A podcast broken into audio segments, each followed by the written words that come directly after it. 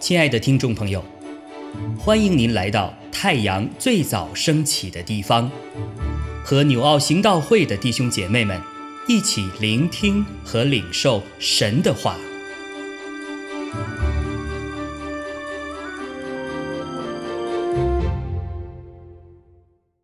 以弗所书四章二十五到三十二节，所以你们要弃绝谎言。个人与邻舍说实话，因为我们是互相为肢体。生气却不要犯罪，不可含怒到日落，也不可给魔鬼留地步。从前偷窃的，不要再偷，总要劳力，亲手做正经事，就可有余分给那缺少的人。污秽的言语。一句不可出口，只要随时说造就人的好话，叫听见的人得益处。不要叫神的圣灵担忧，你们原是受了他的印记，等候得赎的日子来到。一切苦毒、恼恨、愤怒、嚷闹、毁谤，并一切的恶毒，都当从你们中间除掉。并要以恩慈相待，存怜悯的心，彼此饶恕，正如神在基督里饶恕了你们一样。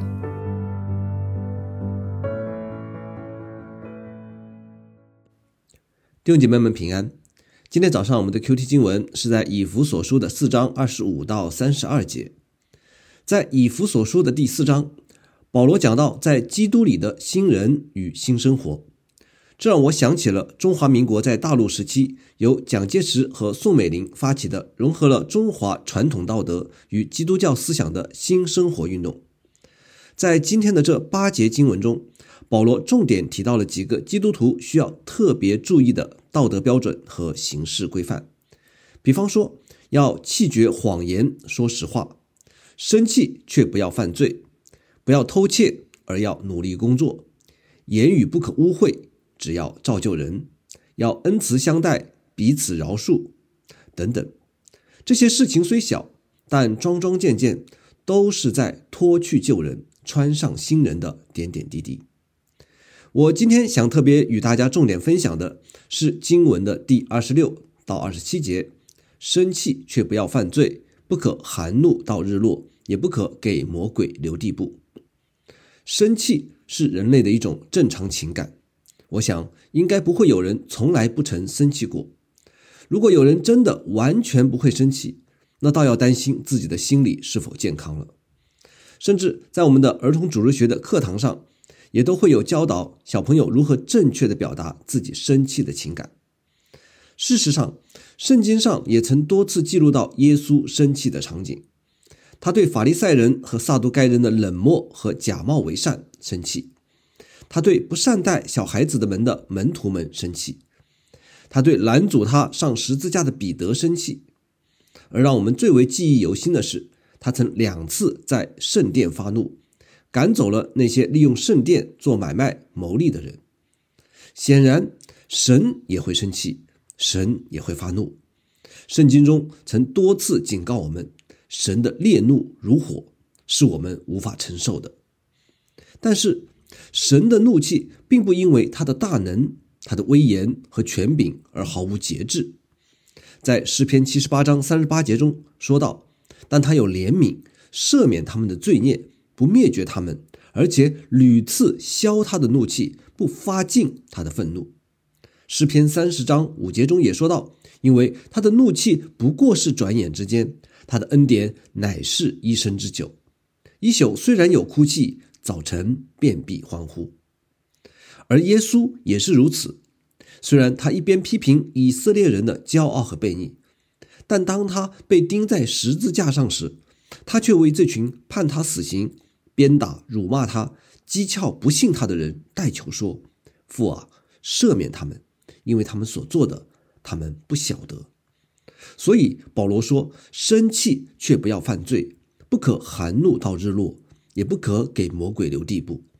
这是很有智慧的言语。试想，如果我们真的是为了公义而生气，我们真的很难含怒到日落。相反，往往我们是为了自己的私利而生气，却经常可以长年累月的记挂在心中，难以消除。当这些仇恨郁结在心中的时候，那个破口就是在给魔鬼留地步，因为魔鬼正是透过我们内心的仇恨，利用他的谎言来做工的。保罗告诫我们说，要把一切的苦毒、恼恨、愤怒、嚷闹、毁谤，并一切的恶毒，都当从你们中间除掉，因为这一切都是可以让魔鬼在我们的内心中间欺骗和怂恿的破口，而这一切的破口，不是靠着我们自己所谓的强行的忍耐可以解决，而唯有来自于神的慈爱、饶恕和怜悯，才能真正打开我们的心结。保罗最后说，并要以恩慈相待，存怜悯的心，彼此饶恕，正如神在基督里饶恕了你们一样。基督才是将一切的苦毒、恼恨、愤怒、嚷闹、毁谤及一切的恶毒，转化成为恩慈、怜悯和饶恕的解药。我们知道，中华民国的新生活运动，最终因着政权的更替，最终。无疾而终，但是我们相信，在主耶稣的永恒权柄下，天国的新生活运动仍在运行。让我们在每当日落的时候，都能够如此的思想，将我们内心的一切不平、愤怒全然交托给主耶稣基督，让圣灵亲自的洁净我们里面一切的不义，赦免我们的罪。诗篇四章四节中说：“你们应当畏惧，不可犯罪。”在床上的时候，要心理思想，并要肃静，让我们的每个早晨都是新的，每天都是一个新生活的开始。阿门。亲爱的弟兄姐妹，透过今早牧者的分享，是否能够让您更多的明白神的心意，或是有什么感动和得着？欢迎订阅和分享我们的频道，让更多的人领受神的祝福。愿神赐福大家。